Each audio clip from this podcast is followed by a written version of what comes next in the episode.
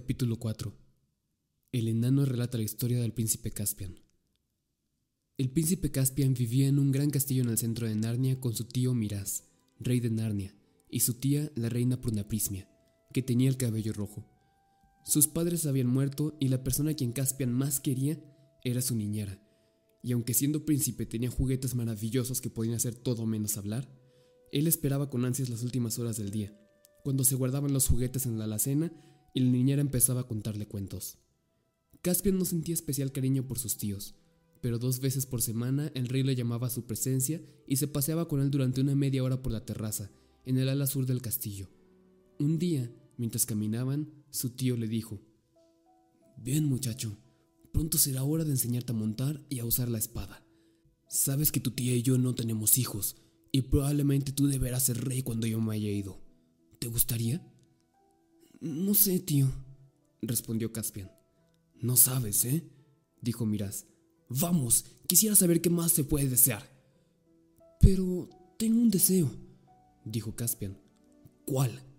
inquirió el rey. Deseo... Deseo haber vivido en los tiempos de antaño, repuso Caspian. Era un niño muy pequeño en esa época. El rey Miraz le hablaba siempre en ese tono aburrido que empleaban algunos adultos y que demuestra claramente que no tienen el menor interés en la conversación, pero ahora de súbito se quedó contemplando a Caspian con mirada penetrante. ¿Qué? ¿Qué dices? exclamó. ¿A qué tiempos de antaño te refieres? ¿Tú no lo sabes, tío? dijo Caspian. Son esos tiempos cuando todo era distinto. Antes, los animales podían hablar, y seres muy gentiles vivían en los ríos y en los árboles. Se llamaban náyades y dríades, y también había enanos y encantadores faunos que tenían los pies parecidos a los de las cabras y... Esas son tonterías para niños, interrumpió el rey severamente. Solo para niños, ¿me entiendes? Ya estás demasiado grande para esos cuentos. A tu edad deberías pensar en batallas y en aventuras, no en cuentos de hadas. Pero hubo muchas batallas y aventuras en esos días, insistió Caspian. Aventuras maravillosas. Una vez, una bruja blanca se coronó a sí misma reina de todo el país. Ella hizo que el infierno durara para siempre pero dos niños y dos niñas vinieron de algún sitio desconocido. Mataron a la bruja y fueron coronados reyes y reinas de Narnia. Se llamaban Peter, Susan, Edmund y Lucy. Reinaron por muchos, muchos años y todos fueron muy felices porque Aslan... ¿Quién es ese? preguntó Miraz. Si Caspian hubiera sido un poquito mayor, por el tono de voz de su tío se hubiera dado cuenta de que era mejor callar.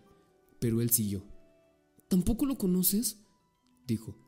Aslan es el gran león que viene de más allá del mar. ¿Quién te ha contado todos esos disparates? preguntó el rey con voz de trueno. Caspian tuvo miedo y no contestó. ¿Su Alteza Real? dijo el rey Miraz, soltando la mano de Caspian que mantenía apretada hasta el momento. Mírame a la cara. ¿Quién te ha dicho ese atado de mentiras? La, la, la niñera, balbuceó Caspian y comenzó a llorar. ¡Calla! exclamó su tío, sacudiendo a Caspian por los hombros. Basta ya. Que no vuelva a sorprenderte hablando, ni siquiera pensando sobre esas historias estúpidas. Esos reyes y reinas no existieron nunca. ¿Crees que podría haber dos reyes al mismo tiempo? Tampoco hay nadie que se llame Aslan. Y no existen los leones. Y jamás hubo animales que pudieran hablar. ¿Me entiendes? Sí, tío. Sollozó Caspian. Entonces no hablaremos más de este asunto, dijo el rey. Llamó a uno de sus pajes que montaba guardia al fondo de la terraza y le ordenó fríamente: Conduce a su Alteza Real a sus habitaciones y que venga la niñera de Alteza Real de inmediato. Al día siguiente, Caspian comprendió el grave error que había cometido. La niñera había sido despedida, sin permitírsele siquiera decirle adiós, y de ahora en adelante tendría un tutor. El niño extrañó mucho a su niñera y derramó amargas lágrimas por su ausencia. En medio de su pena, Pensaba con mayor intensidad que antes en las viejas leyendas de Narnia. Por las noches soñaba con enanos y dríades, y trató en varias ocasiones de hacer hablar a los perros y gatos del castillo, pero los perros solo movían la cola y los gatos ronroneaban. Caspian se había propuesto odiar a su nuevo tutor, pero cuando este llegó una semana después, resultó ser una de esas personas a la que es imposible no querer. Era el hombre más diminuto y gordo que Caspian había visto en su vida. Tenía una barba larga plateada y cortada en una punta que le llegaba hasta la cintura. Y en su cara fea, morena y surcada de arrugas había una expresión de gran sabiduría y bondad. Su voz era grave, pero sus ojos alegres, y si uno no lo conocía bien, Era difícil saber si bromeaba o estaba serio. Su nombre era Dr. Cornelius. De todas las lecciones que le daba el Dr. Cornelius, la preferida de Caspian era la de historia. Aparte de las leyendas de la niñera, no sabía nada sobre la historia de Narnia. Se sorprendió mucho al saber que la familia real era recién llegada al país. Un antepasado de su Alteza, Caspian I, dijo el doctor Cornelius, conquistó Narnia y fue su primer rey. Él fue quien trajo a toda tu nación a este país. Ustedes no son narnianos nativos, ustedes provienen de la tierra de Telmar, más allá de las montañas occidentales. Por eso a Caspian I se le llamó el Conquistador. Por favor, doctor, preguntó un día Caspian. ¿Quiénes vivían en Narnia antes de que llegaran los telmarinos? No había hombres, o muy pocos en Narnia antes de la venida de los telmarinos, contestó el doctor Cornelius. Entonces, ¿quién conquistaron mis antepasados? ¿A quién? No quién, Su Alteza, corrigió el doctor Cornelius. Tal vez sería conveniente pasar de la historia a la gramática. Oh, no todavía, por favor, imploró Caspian. Quiero saber si hubo alguna batalla. ¿Por qué se llama Caspian el Conquistador si nadie había quien luchara con él? Dije que había muy pocos hombres en Narnia, dijo el doctor, mirándolo con una expresión muy extraña a través de sus enormes anteojos. Por un momento, Caspian se sintió bastante confundido. Luego, repentinamente, su corazón dio un salto. ¿Quiere decir entonces, resolló, que había otros seres como en los cuentos? Había... Silencio, dijo el doctor Cornelius acercando su cabeza a la del niño. No digas una palabra más. ¿No sabes que tu niñera fue alejada de ti por contarte acerca de la antigua Narnia? Al rey le disgusta ese tema. Si llegas a saber que te cuento estos secretos, serás azotado y a mí me cortarán el cuello. ¿Pero por qué? preguntó Caspian. Ahora sí que es tiempo de volver a la gramática, dijo el doctor Cornelius en voz alta. ¿Podría su Alteza Real tener el agrado de abrir Purfulentus Sicus en la cuarta página de su jardín gramatical o el árbol de los accidentes de palabras gentilmente escrito para los jóvenes talentos? Después, todo fue verbos y sustantivos hasta la hora de la comida, pero no creo que Caspian aprendiera gran cosa. Estaba sumamente excitado. Tenía la certeza de que el tutor no habría hablado tanto si no estuviera decidido continuar su relato en otra ocasión. Y así fue. Algunos días más tarde, el doctor Cornelius le dijo, Esta noche te daré tu lección de astronomía. Al anochecer, dos nobles planetas, Tarfa y Alambil, se cruzarán a un grado de distancia. Un conjunto como este ocurre únicamente cada 200 años, y Su Alteza no vivirá para verla otra vez. Acuéstate más temprano que de costumbre. Cuando se aproxime la hora de la conjunción, yo vendré a despertarte. A pesar de que no veía ninguna relación entre los planetas y la antigua Narnia, que era lo único que Caspian le interesaba, la posibilidad de estar en pie a medianoche es siempre algo emocionante, y se sintió muy contento. Esa noche al acostarse, pensó que no podría dormir, pero muy pronto lo venció el sueño.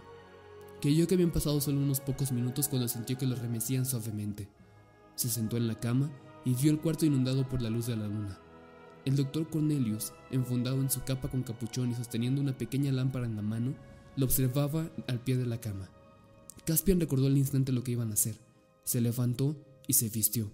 Aunque era una noche de verano, sintió frío y con gusto dejó que el doctor lo envolviera en una capa parecida a la suya y le colocara un par de tibios y suaves botines en los pies. Bien tapados para que no los reconocieran por los corredores oscuros y calzando sus botines para no hacer ruido, el maestro y su pupilo abandonaron la habitación. Caspian siguió al doctor Cornelius a través de numerosos pasadizos, subieron unas escaleras y por último cruzaron la estrecha puerta de una torrecilla que daba a la techumbre de plomo. Las almenas a un lado, al otro la inclinada azotea, abajo los sombríos jardines del castillo iluminados por un débil resplandor, arriba las estrellas y la luna. Al llegar ante otra puerta que conducía a la gran torre central del castillo, el doctor Cornelius la abrió con su llave y subieron por la oscura escalera de caracol. Caspian se sentía cada vez más entusiasmado. Jamás le había sido permitido subir esa escalera. Era larga y empinada, pero cuando salieron al lecho de la torre y recuperaron el aliento, Caspian pensó que el esfuerzo bien valía la pena. A lo lejos, a su derecha, podía ver con bastante nitidez las montañas occidentales. A su izquierda, el destello del gran río. Reinaba un profundo silencio que permitía escuchar hasta el sonido de la cascada en el dique de los castores, a poco más de una milla de distancia. Reconocieron fácilmente las dos estrellas que habían venido a observar. Titilaban muy bajo en el cielo austral, fulgurantes como dos lunas y muy juntas una de la otra. ¿Irán a chocar? preguntó, con un tono de referente temor. No, querido príncipe, respondió el doctor. Él también hablaba en un murmullo. Los grandes planetas del cielo conocen perfectamente los pasos de su danza. Míralos atentamente. Su encuentro es venturoso y augura un buen futuro para el triste reino de Narnia.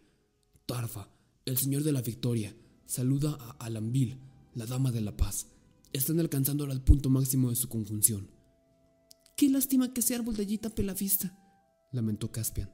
Habríamos visto mejor desde la torre oeste, aunque no es tan alta como esta. El doctor Cornelius guardó silencio y permaneció muy quieto, con sus ojos fijos en Tarfa y Alambil. Luego, con un profundo suspiro, se volvió hacia Caspian. Escucha, dijo, has presenciado lo que ningún hombre vivo ha visto ni verá jamás. Y tienes razón, se había observado mejor desde la otra torre, pero te traje aquí por un motivo especial. Caspian levantó sus ojos hacia él, pero no pudo ver su cara, enteramente cubierta por el capuchón. La virtud de esta torre, señaló el doctor Cornelius, es que hay seis salas vacías bajo nosotros, y una larga escalera, y que la puerta del fondo está cerrada con llave. Nadie puede escucharnos. ¿Me va a contar lo que no me dijo el otro día? preguntó Caspian. Así es, contestó el doctor. Pero recuerda, tú y yo hablaremos de estos temas nada más que aquí en la cima de la gran torre. Lo prometo, dijo Caspian. Pero siga, por favor. Pon atención, dijo el doctor. Todo lo que has oído sobre la antigua Narnia es verdad. No es una tierra de hombres, es el país de Aslan, el país de los árboles despiertos y de las náyades visibles, de faunos y sátiros, de enanos y gigantes, de dioses y de centauros, de bestias que hablan. Contra ellos luchó Caspian primero. Ustedes, los telmarinos, silenciaron a las bestias y a los árboles y a las fuentes, mataron y expulsaron a enanos y faunos, y ahora tratan de borrar hasta el más leve recuerdo de ellos. El rey no permite que se les mencione. Ojalá los telmarinos no hubiésemos cometido esos crímenes, exclamó Caspian. Pero me alegro de que todo fuera verdad, aunque ya nada exista. Muchos de los de tu raza desean lo mismo, en secreto, dijo el doctor Cornelius. Pero doctor, dijo Caspian, ¿por qué usted dice mi raza?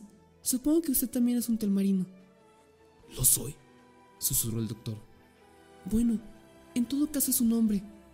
Lo soy, repitió el doctor con voz más profunda, echando atrás su capuchón para que Caspian pudiera ver claramente su rostro a la luz de la luna.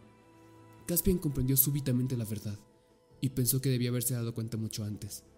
El doctor Cornelius era tan pequeño, tan gordo, su barba era tan larga. Dos pensamientos cruzaron por su mente al mismo tiempo. Uno de terror. No es un hombre, es un enano, y me ha traído aquí para matarme. El otro pensamiento, en cambio, lo llenaba de alegría. Todavía existen enanos y yo he visto uno por fin. Así que finalmente lo has adivinado, dijo el doctor Cornelius. En parte por lo menos. No soy un enano puro. También tengo sangre humana en mis venas. Muchos enanos huyeron de las grandes batallas y lograron sobrevivir. Afeitaron sus barbas y usando zapatos con tacos altos trataron de parecer hombres y se mezclaron con tus telmarinos. Yo soy uno de ellos. Soy solo medio enano.